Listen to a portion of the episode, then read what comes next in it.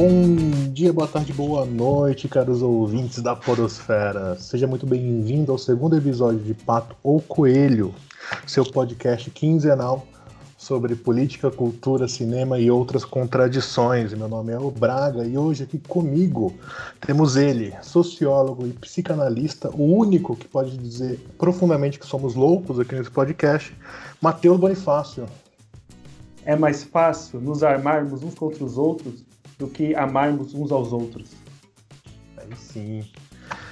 Compondo também a nossa mesa, temos ele, meu grande colega de graduação, que eu esqueci o nome.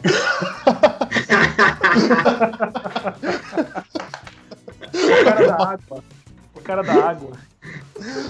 Me veio, me veio outro Guilherme na cabeça. Guilherme Amaro. Boa! A violência antropofágica brasileira toma um néctar no crânio de suas vítimas. Caraca, boa. e para finalizar essa mesa, temos ele, do sotaque envolvente, da fala contagiante, Rafael Duarte. Nossa, com tanto elogio assim minha fala, talvez ela até se iniba em sair, né? Mas vejamos a violência, essa que nutre a si mesma. Olha, uh, filosófico. É, é Cecília Meirelles. Boa! Galera, então. Pior que é do Duarte mesmo. O que, que é, pô? Nossa. O pior que essa daí saiu, saiu da, da própria criatura aqui que falou. é um poeta nato. Nossa, eu pensei que tinha falado, saiu da Regina Duarte, tá ligado? Eu falei, caralho. Caraca, é o pum do palhaço.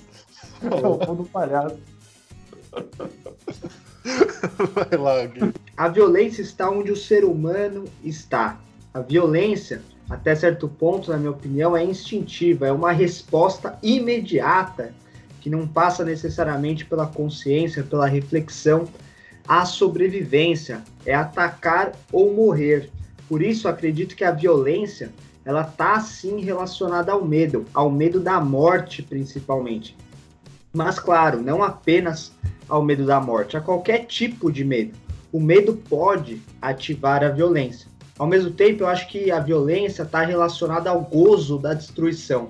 O ser humano, eu acredito que em algum ponto associou a violência algum tipo de satisfação física e psíquica, porque é matando a natureza que ele supre as suas necessidades, os seus desejos físicos e psicológicos, né? Então, por isso, por mais paradoxal que seja, eu acho que é sim possível dizer que em alguma medida o ser humano se satisfaz com a destruição, né? Seja matando animais para comer ou tantas outras formas aí e tal. Outra questão relacionada à violência é também o poder.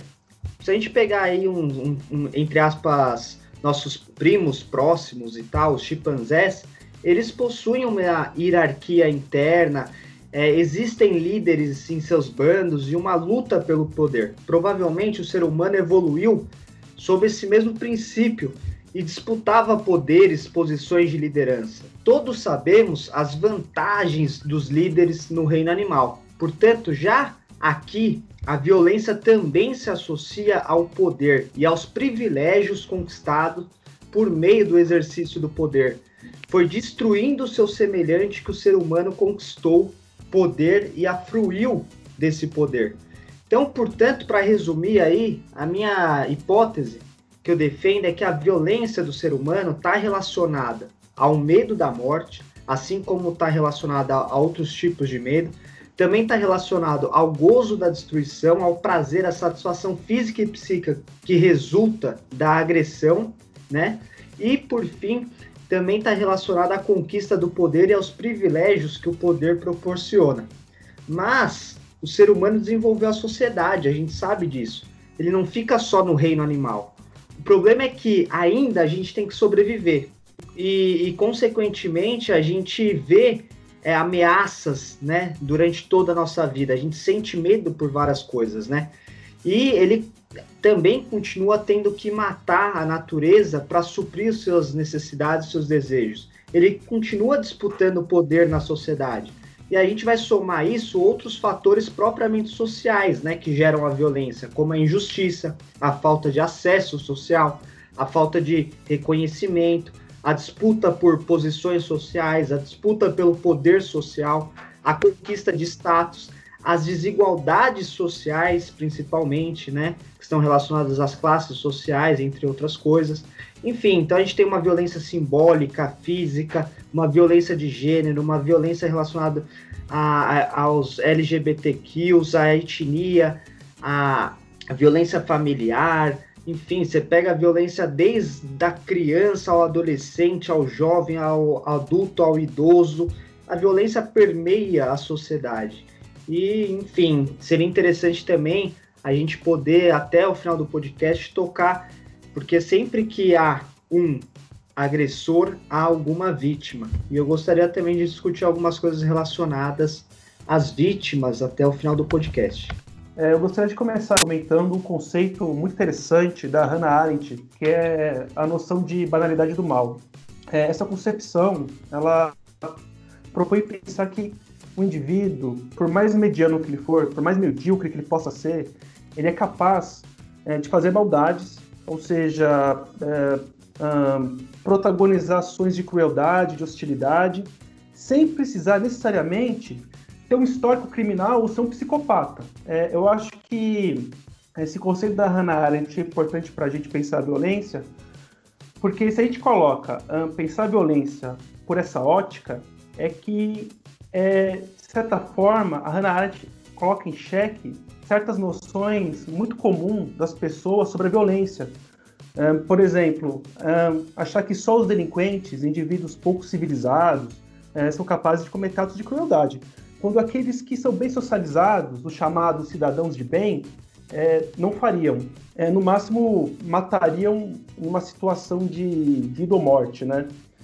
E, aliás, esse é um dos principais argumentos da galera que é a favor do armamento, né? Que falam o seguinte, olha, a gente quer ter acesso a um livre acesso às armas para a gente poder se proteger uh, dos delinquentes.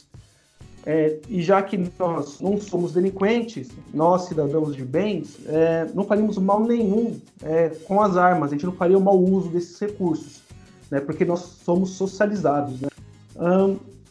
por exemplo, agora, quando observamos certos acontecimentos sob a luz dessa noção da Hannah Arendt de banalidade do mal, que qualquer um pode exercer uma ação de violência, se a gente pegar, por exemplo, é, manifestações contra o isolamento social, aquela que aconteceu na frente de um hospital na Paulista, a qual os manifestantes hostilizaram é, profissionais da saúde e os pacientes, ou mais recentemente agora, né, pessoas adeptas do bolsonarismo invadindo os hospitais de campanha para saber quantos pacientes estão lá hospitalizados pelo Covid, causando tumulto e novamente hostilizando os médicos, os enfermeiros os doentes que estão lá é, a gente percebe que qualquer indivíduo, uh, é, sem qualquer histórico de atos de agressão, tem um potencial, pode desempenhar um papel de violência, é, sendo física ou simbólica. Isso ocorre porque, aí eu vou com o Gui, vou na mesma linha que ele, é, nós carregamos na nossa constituição mental, psíquica, impulsos agressivos e destrutivos. É, acho que as descobertas da psicologia moderna, da psicanálise, contribuiu e contribui até hoje é, nesse, nesse sentido para o entendimento do funcionamento dessa possibilidade destrutiva que a gente carrega no nosso âmago.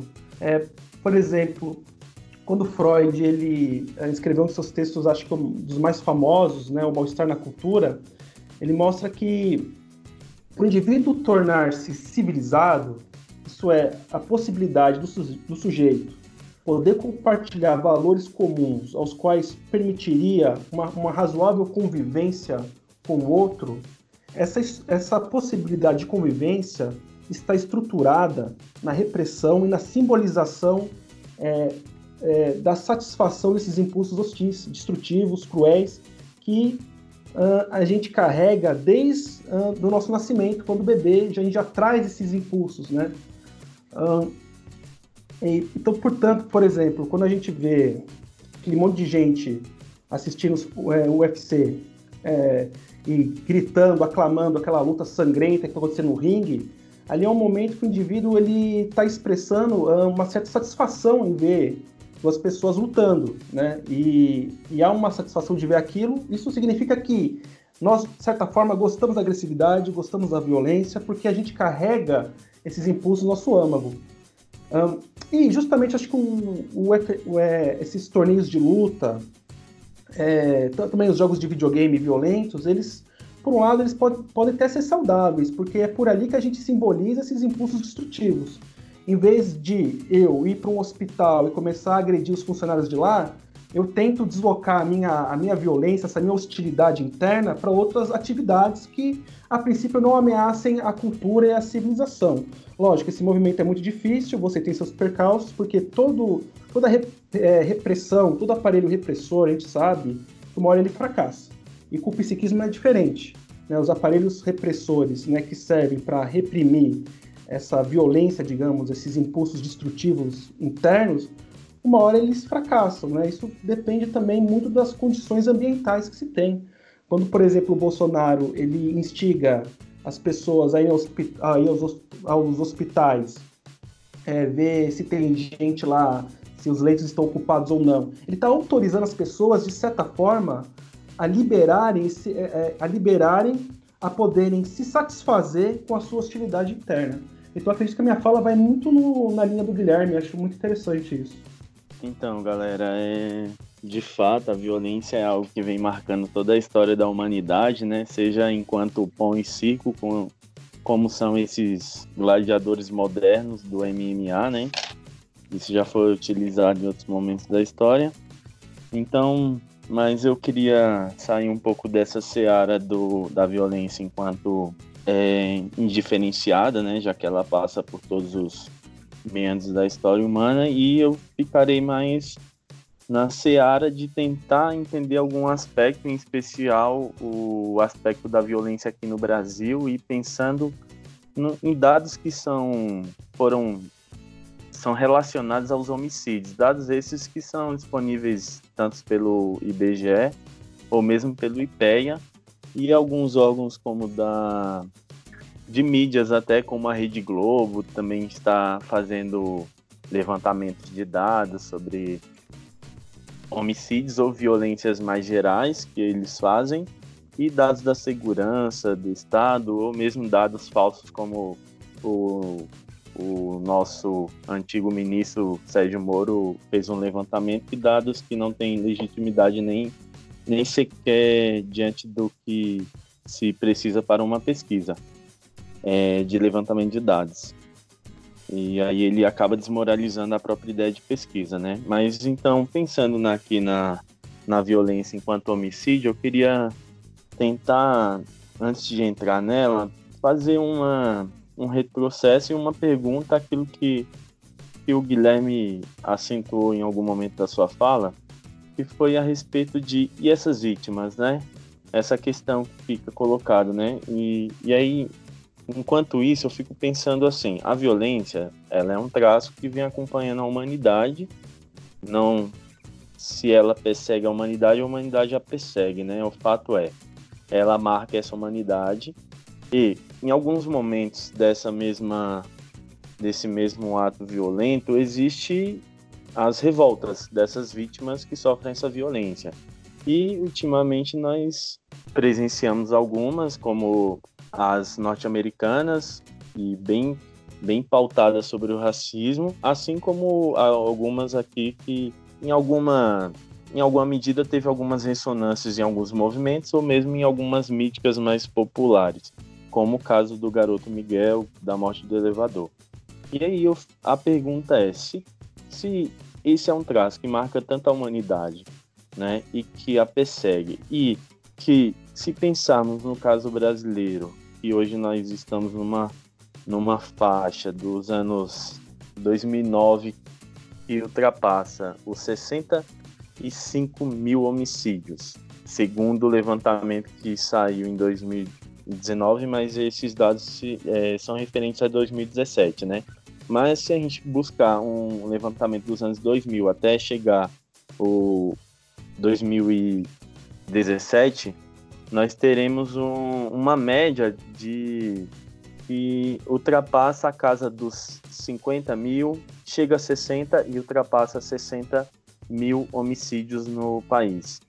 Então, como que um país que mata tantas pessoas, é, eventualmente ele se levanta, ou seja, ele um ato de violência aparece como inaceitável.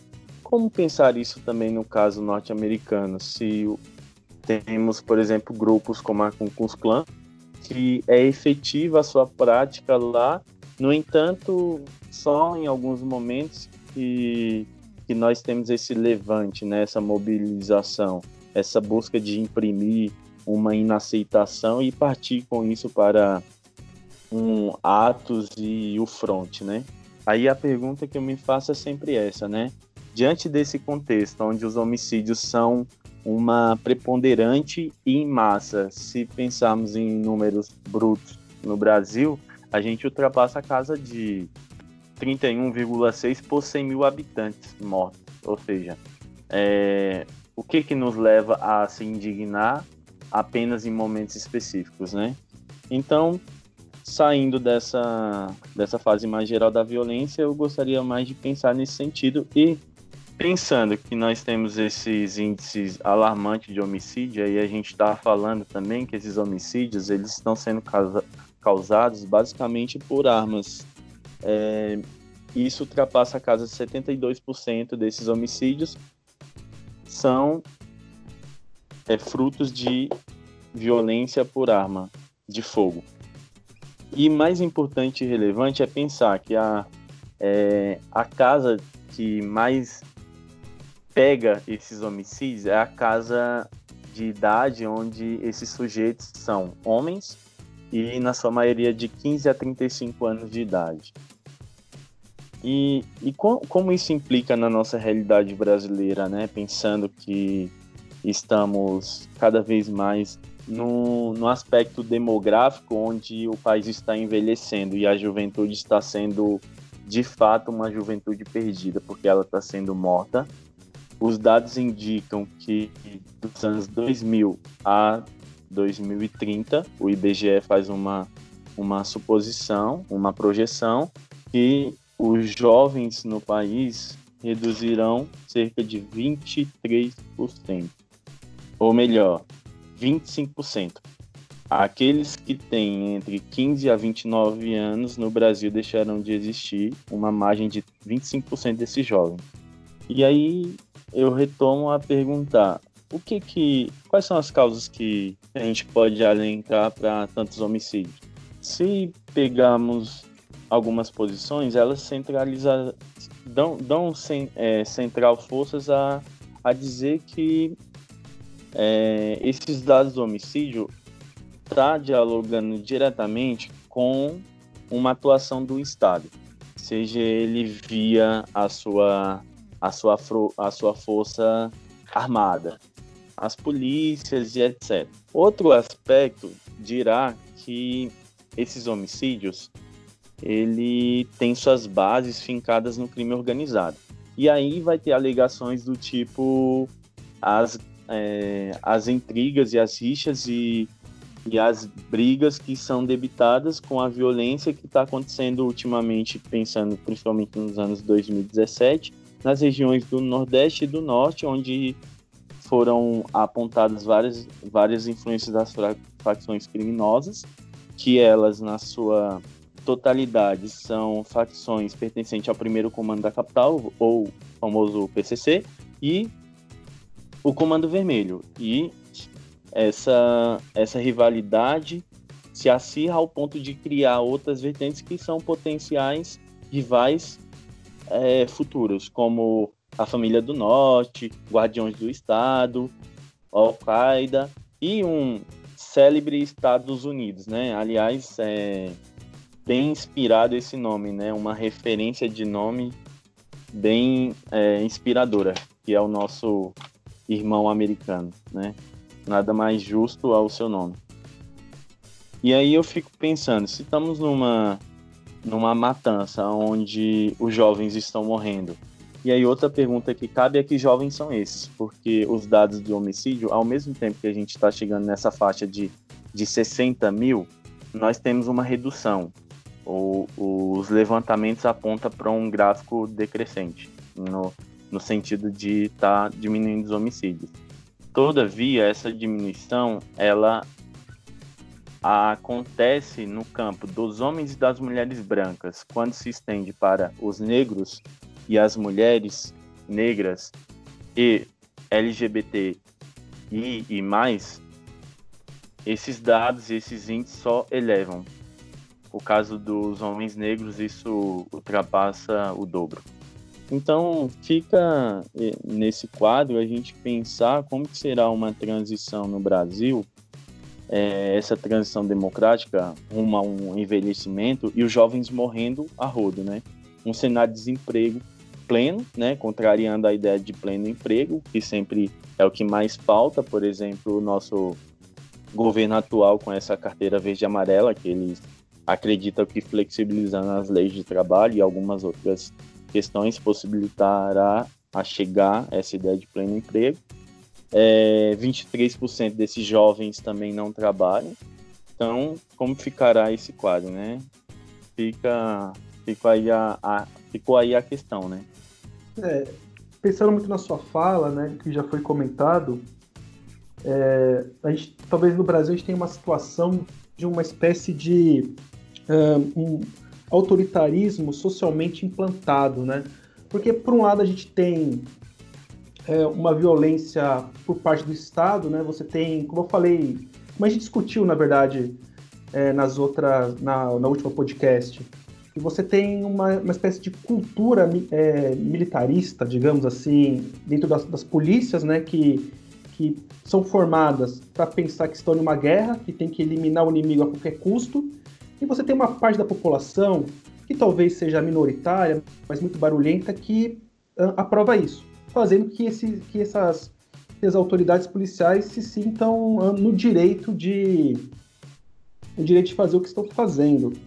É, é curioso no Brasil que quando a gente é, a gente acabou um tanto assim naturalizando muito as relações de violência, né? Você falou, o Brasil tem números assustadores de homicídio e de certa forma as pessoas continuam com suas vidas como isso isso passa até batido, né?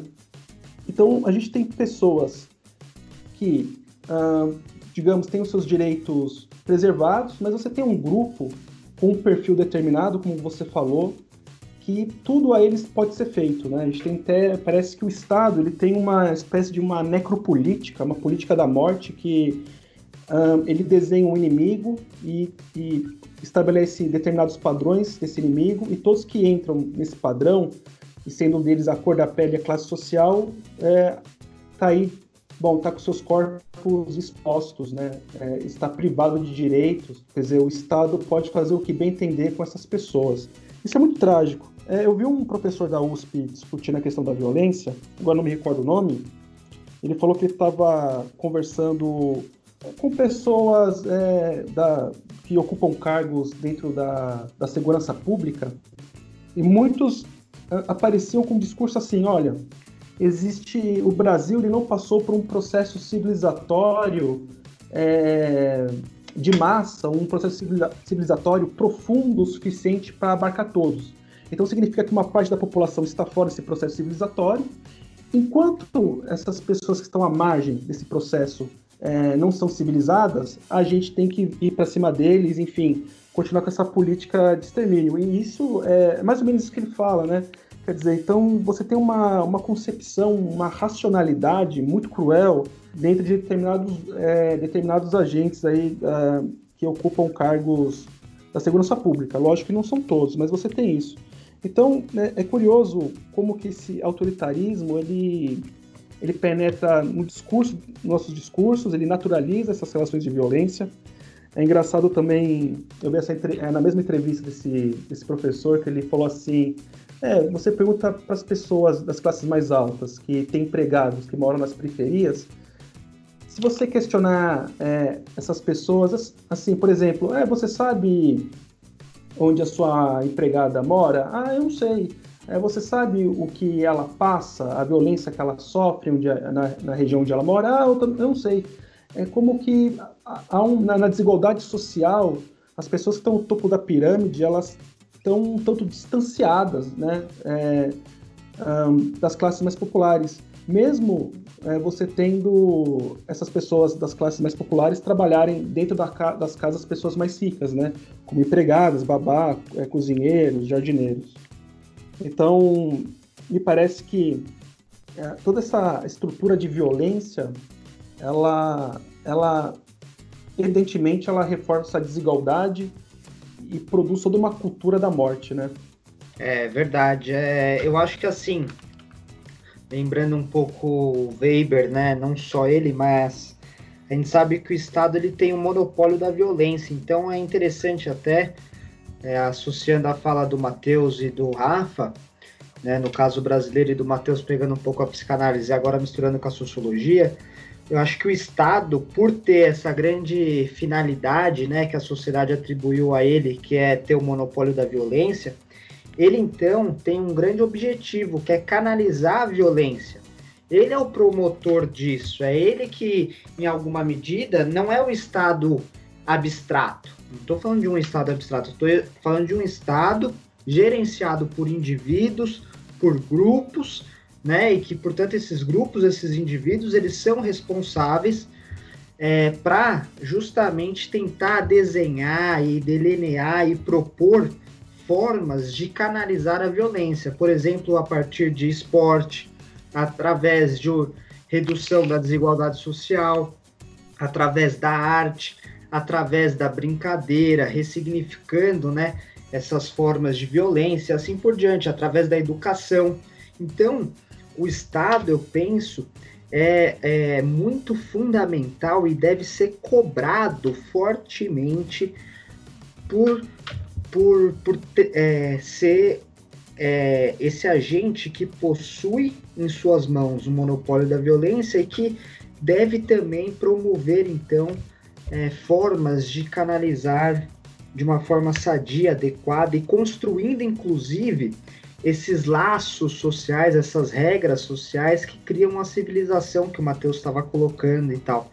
Então, o Estado é fundamental, seja a gente sabe que quando uma sociedade tem mais acessos sociais, quando tem um nível de desigualdade social menor, quando as mulheres têm voz e são respeitadas, quando os LGBTQs e mais também são respeitados, tudo isso inseridos na sociedade, a gente sabe que é, o Estado pode contribuir para isso. Claro, os indivíduos né, da sociedade civil também podem né, se associar no seu dia a dia e tal, mas eu vejo que o Estado tem uma função aí muito clara, específica, e que no nosso país ele se omite, parece, ele está inativo, ele está perdido, está eventualmente até né, há especulações de que possa até, inclusive, agentes, né, pessoas estarem, inclusive, associadas a, a organizações criminosas.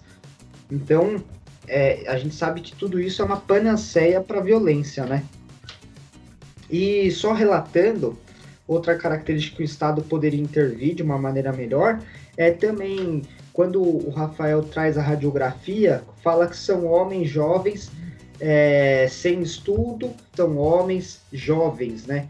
E é, nós sabemos que os homens jovens são também aqueles que é, agridem mais, né? Então é, a gente pode mensurar isso a partir da, da falta do Estado também, porque são a gente sabe que essa faixa etária geralmente são pessoas sem estudo e sem trabalho, né? Os, os neném, né? Que fala nem trabalha e nem estuda. Então, se o Estado é, intervisse e pudesse dar acesso né, à educação, acesso ao trabalho, com certeza a nossa violência, em algum aspecto, iria ser reduzida, né? Enfim. Sim. Não, bem interessante a fala de vocês. Eu acho que existem várias nuances, né, no, no que toca a questão da violência e tudo. Tem algumas estatísticas que são bem interessantes, o Rafael trouxe uma boa parte delas, mas tem uma que me chamou muita atenção enquanto eu pesquisava sobre o assunto, que é uma diferença de expectativa de vida entre quem mora em Alto Pinheiros e quem mora em Capão Redondo. São locais dentro da cidade de São Paulo, é, da região metropolitana de São Paulo, e relativamente próximos, não ficam a 20 quilômetros de diferença. E a diferença de expectativa de vida entre esses dois lugares é de pelo menos 20 anos. Né? Então você tem a região de Alto de Pinheiros, uma região é, de classe alta, podemos dizer assim, aqui em São Paulo, e a, a região do Capão Redondo, que já entraria num. Formos é, categorizar, entraria num, numa região já de uma classe baixa, mais pobre. E a diferença chega a ser 20 anos, então é, é uma questão de 20 quilômetros é uma diferença de 20 anos de expectativa de vida. A violência ataca, e o Estado com certeza está tá no, no cerne de tudo, tudo isso, né? É, principalmente também no que toca à discrepância, né, o abismo colossal que temos aqui no Brasil na distribuição de renda, é, onde você simplesmente, pelo local onde você nasceu, na mesma cidade, te elimina 20 anos de vida por você estar tá lá. Simplesmente. Eu acho isso a, assim, é algo que me tocou muito quando eu vi assim, essa, esse dado. Não sei se alguém, se vocês já tinham visto ou esbarrado nessa, nessa informação. Não, assim, não, mas sim, é. Sim, é, é. é de São Paulo, né? Bota aí um pouco. Isso, São Paulo. É, é, não sabia especificamente do Alto do Pinheiro, eu sabia dessa diferença de, de idade, é, de, de expectativa de vida que tem entre os bairros, né? Mas especificamente desse bairro não, não conhecia, não. É, tem, é. tem, um dado até que eu, que eu sabia, Tiago, que era sobre até a que a gente pode estar pensando isso enquanto as violências mais é, do campo seja né, simbólico ou mesmo outras que é essa outra esse outro dado que eu ia te falar que é assim que tem algumas é, dado a localidade que você reside tem gente que que não ultrapassa 12 km quadrados. Isso é quase que o inferior ao, a um a um servo da idade média ou relativo a ele, em termos de conhecimento quadrado do, da região onde você mora. Pois é. Não, são dados assustadores, assim, né? É, acho que todos aqui vivenciamos outra realidade, né? É, nós. Assim, é surreal você pensar isso: 12 km quadrados de acesso e de conhecimento ao redor, né, cara? É surreal, assim. Você pensar.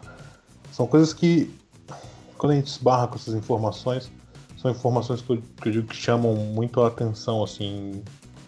É... Não posso dizer, são informações que são muito é, discrepantes, cara, assim, sabe? Você pensar que a diferença, igual eu falei, a diferença do local, de, são poucos quilômetros, são uma diferença absurda de 20 anos, sabe? E a violência, claro, é um, tem a parte da violência simbólica e tudo, mas está em em voga também uma violência, dentro do que a gente estava discutindo, de uma violência é, centrada, uma violência dirigida né, a um determinado recorte populacional.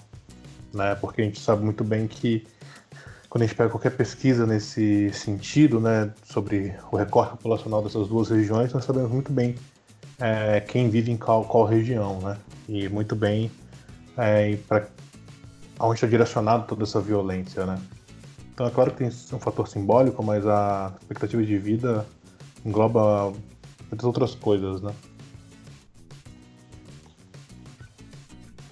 Eu, eu, eu, eu queria retomar algo, é, se, não for causar tanto incômodo aí, é o seguinte, é, porque quando eu falei sobre os jovens e, e que eles estão ali naquela, na maioria do, do, do, dos homicídios, eu quero precisar que são entre 15 a 19 anos, essa, essa maioria que eu estou falando, ela equivale a 59,1. Isso para o sexo masculino, porque quando a gente vai para o feminino, isso cai para 17,4. E entre 20 a 24 é de 55,7. Só começa a despencar esse gráfico a partir dos 30 anos em diante, é que esse gráfico começa a ter uma caída de 10 pontos percentuais. Isso também demonstra, né, além do mais, as violências que estão explícitas nesses dados, implícitas, no caso, nesses dados, que é sobre a diferença de gênero, né? Porque por que então morrem mais homens, né? É, a, quando nós relatamos aqui e tentamos captar os dados sobre quem são esses homens, se são negros ou não, né? E quando a gente olha que a sua maioria ultrapassa o dobro de brancos, porque são negros. Duas vezes a mais são negros do que brancos que estão morrendo entre esses 59%. É... E aí, mas eu, eu queria entrar numa questão que é assim, que, que é, um, é um campo bem casual, corriqueiro e até mesmo ordinário, que é que a gente entra sempre quando fazemos esses levantamentos da, das violências que são cotidianas, naturalizadas, ou em, alguma, em alguns momentos é, essa anestesia passa e reivindicamos alguns direitos, etc.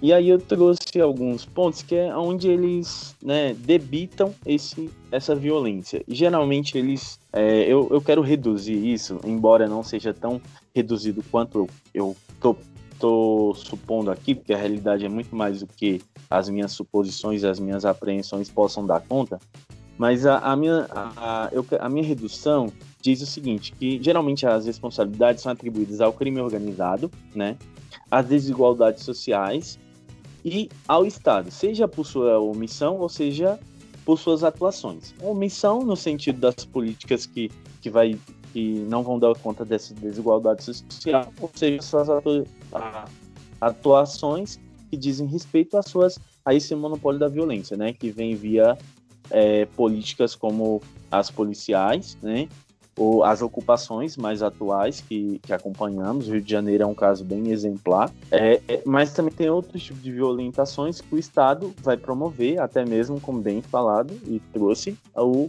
o Guilherme sobre o monopólio que ele é, traz consigo e a sociedade demandou, né? E aí a, a, eu fico pensando assim, esses são os três grandes campos que a gente poderia atribuir, né, é, essa violência. Mas então como, então aonde buscamos essa solução da violência? A gente vai buscar uma que o Estado nos nos dê e, e, aí a gente vai ter que pensar o Estado, que Estado é esse, para que ele serve e que finalidade ele tem. Porque se a gente falar que o Estado, que o crime organizado, né, é, é um desses pilares que, que condicionam a violência, a gente vai entender o quê? É, que o crime organizado está atuando como um segundo Estado, né, no mínimo, ou conjuntamente com esse Estado. Alguns diriam isso por, é, e colocariam enquanto hipótese, né? Até porque é, a linha é muito tênue entre essas organizações policiais, né, e, e essas organizações é, criminais. O que está na lei e o sem lei. E aí eu fico imaginando o seguinte aspecto. É uma falta de política do Estado, então, de controle, de combate a esse crime organizado. Se for a desigualdade social, a gente vai cair na mesma toada, né? A gente vai sempre perguntar para quem. Então, essa desigualdade social, ela existe por quê? E o que, que ela é? E aonde responder? A gente busca no Estado, geralmente, uma política mais efetiva e etc, etc. E então, se a gente pensar, outros diriam, se a gente pensar nas atuações do Estado, né, que já entra nessa desigualdade, mas pensar agora nas atuações enquanto esse monopólio da violência, a gente diria, se pensar nos casos policiais, que, aliás, é, os dados é, falam, gritam, né, o quanto a polícia mata, é, a gente irá pensar o seguinte, alguns vão dizer assim, é, tiremos a polícia, né, desmilitarizamos. Aí quais são as consequências, etc. Outros diriam falta inteligência, né? É, inteligência aqui no sentido mais técnico, buscar ferramentas mais tecnológicas e que façam um apuramento onde não não passe esse mapeamento pelo mapeamento do corpo da vítima, né? Depois de morta, né? mas ao contrário, você faça uma a, a ideia da prevenção, né? Então, a gente cai sempre no mesmo entroncamento, que é buscar as respostas dentro do Estado. E aí a minha pergunta é: esse Estado atual e o brasileiro, é possível ele responder isso, né? Ele dar uma resposta para isso? É, ou até que ponto é, ele, não, ele não está apenas é, propondo a funcionalizar essas, esses, esses três grandes pilares, né? Pô, legal. Eu vou. Eu acho que essa provocação do Rafa é muito importante. Sei lá, onde buscar, é, como vencer a, a, violência, enfim. Então, eu acho que o. Eu acho que só o Estado por si não é suficiente, mas ele é uma força muito importante nesse processo. É, criando políticas públicas, enfim, direcionando aí a, a nossa violência, é, atuando com inteligência para prevenir a violência, enfim, é, criando leis justas, é, tendo um comportamento justo. Acho que o Estado, sim, é importante e fundamental, porém, um Estado que rompa, né, que rompe desculpa, com as tradições escravistas e patriarcais históricas do nosso país.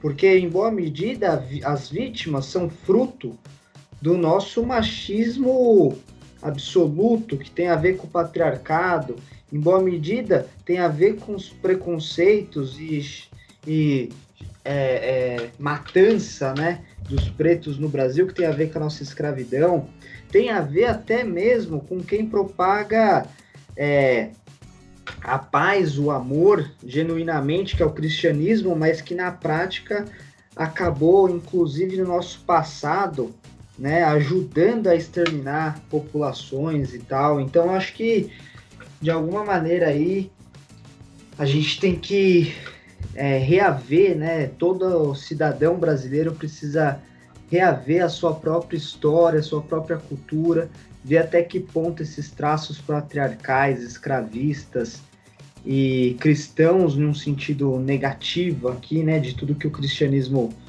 é, de algum modo, a sua estrutura de poder acabou também afetando e influenciando a violência, infelizmente. Parece paradoxal, mas foi isso que aconteceu de algum modo, né?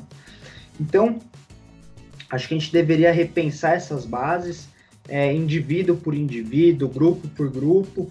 É, a sociedade civil teve movimentos também e, inclusive, pressionar o Estado. Então, se o Estado, né, não for um Estado autoritário, não for um Estado escravista, não for um Estado patriarcal, é, não for um Estado que é, foca em determinados grupos e seja pela omissão ou mesmo pela ação acaba matando ou violentando simbolicamente ou fisicamente esses esses grupos, esses indivíduos, se a gente não tiver um estado desse tipo, eu acho que o estado ele é uma força muito importante, muito forte, porque o estado de alguma maneira ele concentra, né, pelo menos teoricamente, as forças da sociedade, os consensos que a sociedade tem sobre as coisas.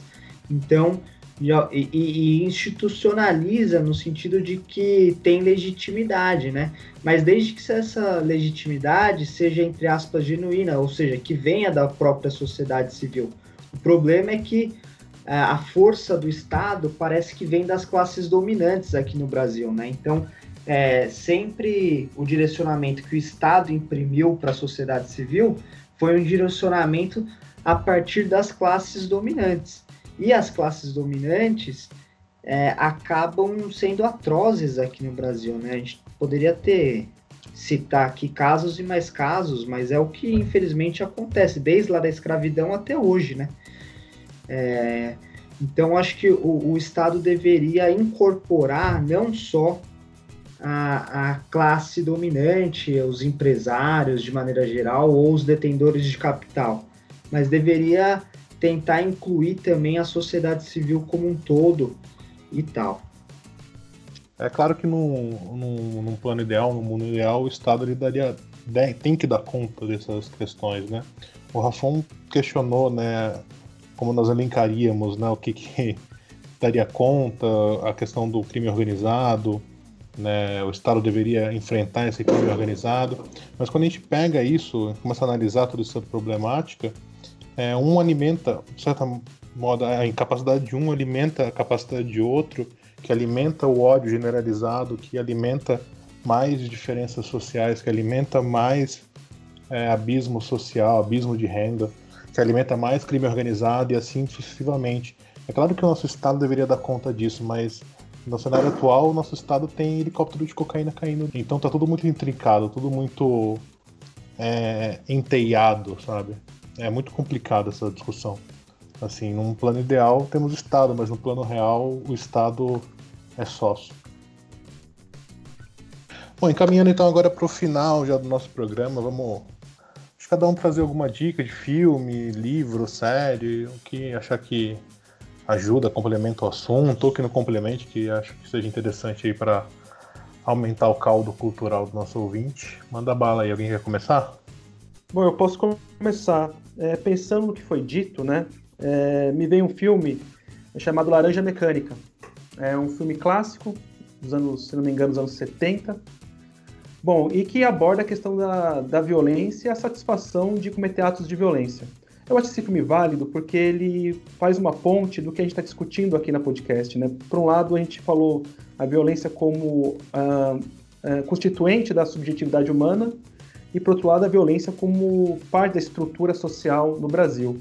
É, e nesse filme, lógico, você passa no Brasil, né? Você passa ali um mundo é, distópico, na, acredito que na Inglaterra.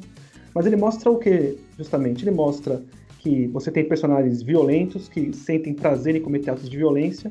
E você, em um dado momento, vai discutir a questão do Estado ali, né?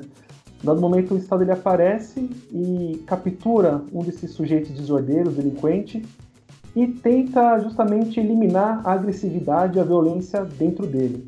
E quando soltam ele para o meio social, ele não consegue mais se defender da violência do próprio Estado. Então, acho que esse filme ele ajuda na discussão do seguinte: a violência é uma questão que deve ser resolvida, mas a agressividade, ela também, ela faz parte da nossa existência e ela, de certa forma, nos ajuda a nos proteger de outros campos de violência. Então, para que o indivíduo ele possa ser possível, é necessário também uma certa dose de agressividade na sua convivência. Pô, Matheus, show de bola, muito legal. Eu vou recomendar o Atlas é, 2019, que tem informações aí de 2017 e tal. Bem interessante o estudo. Então, eu, tenho, eu, eu daria duas dicas, né? Uma, essa uma seria, uma das dicas seria a gente também pensar, é, buscar, fazer uma busca para além desses dados que retratam né, os homicídios e tal, a gente buscar também os dados que dizem respeito ao índice, o IDH brasileiro.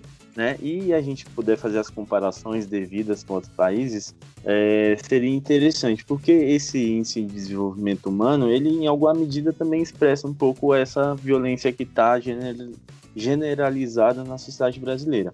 E aí, para pensar nesse, nesse quesito de, de quem são esses corpos que estão mortos, né, que estão sendo mortos, e aí a gente identifica que na sua maioria são negros, eu gostaria de indicar um, o Florestan Fernandes, né? Ele tem uma bibliografia muito interessante, o próprio Clóvis Moura, mas em especial assim de uma leitura rápida, eu, eu daria como base o significado do protesto negro, do Florestan Fernandes, onde eu acho que a nota principal é, é quando ele indica que nada de isolar raça e classe, ou seja, para entender o racismo, para entender a sociedade brasileira que tem todos esses requisitos já pautado por a gente como é, autocrática, autoritária, é, vestígios bruto da, da escravidão, a gente tem que estar tá pautado nessa, né, nessa medida aqui do Florestan, né? Não... Boa, vamos ler o Florestan, ah, galera. Fica por aí. Bom, a minha indicação, vou indicar um filme aqui também, filme recente até, Só pra depois a gente ver todas essas coisas mais sérias aí, vamos dar uma descontraída em um filme que também é sério, que é o Joker, o Coringa. Filme que saiu recentemente e acho que é, é bem interessante o filme nesse sentido de ver uma apresentação cinematográfica, claro, mas da, de como o ambiente e a, a vida leva a certas questões de violência também. Acho que isso é bem interessante. Quem, quem não viu, confere aí o Coringa.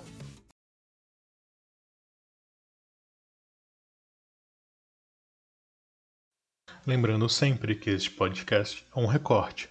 Nos ajude a expandir a pauta através do e-mail patoucoelho.gmail.com ou via Twitter no arroba patoucoelho1. Muito obrigado por ouvir até aqui e até a próxima.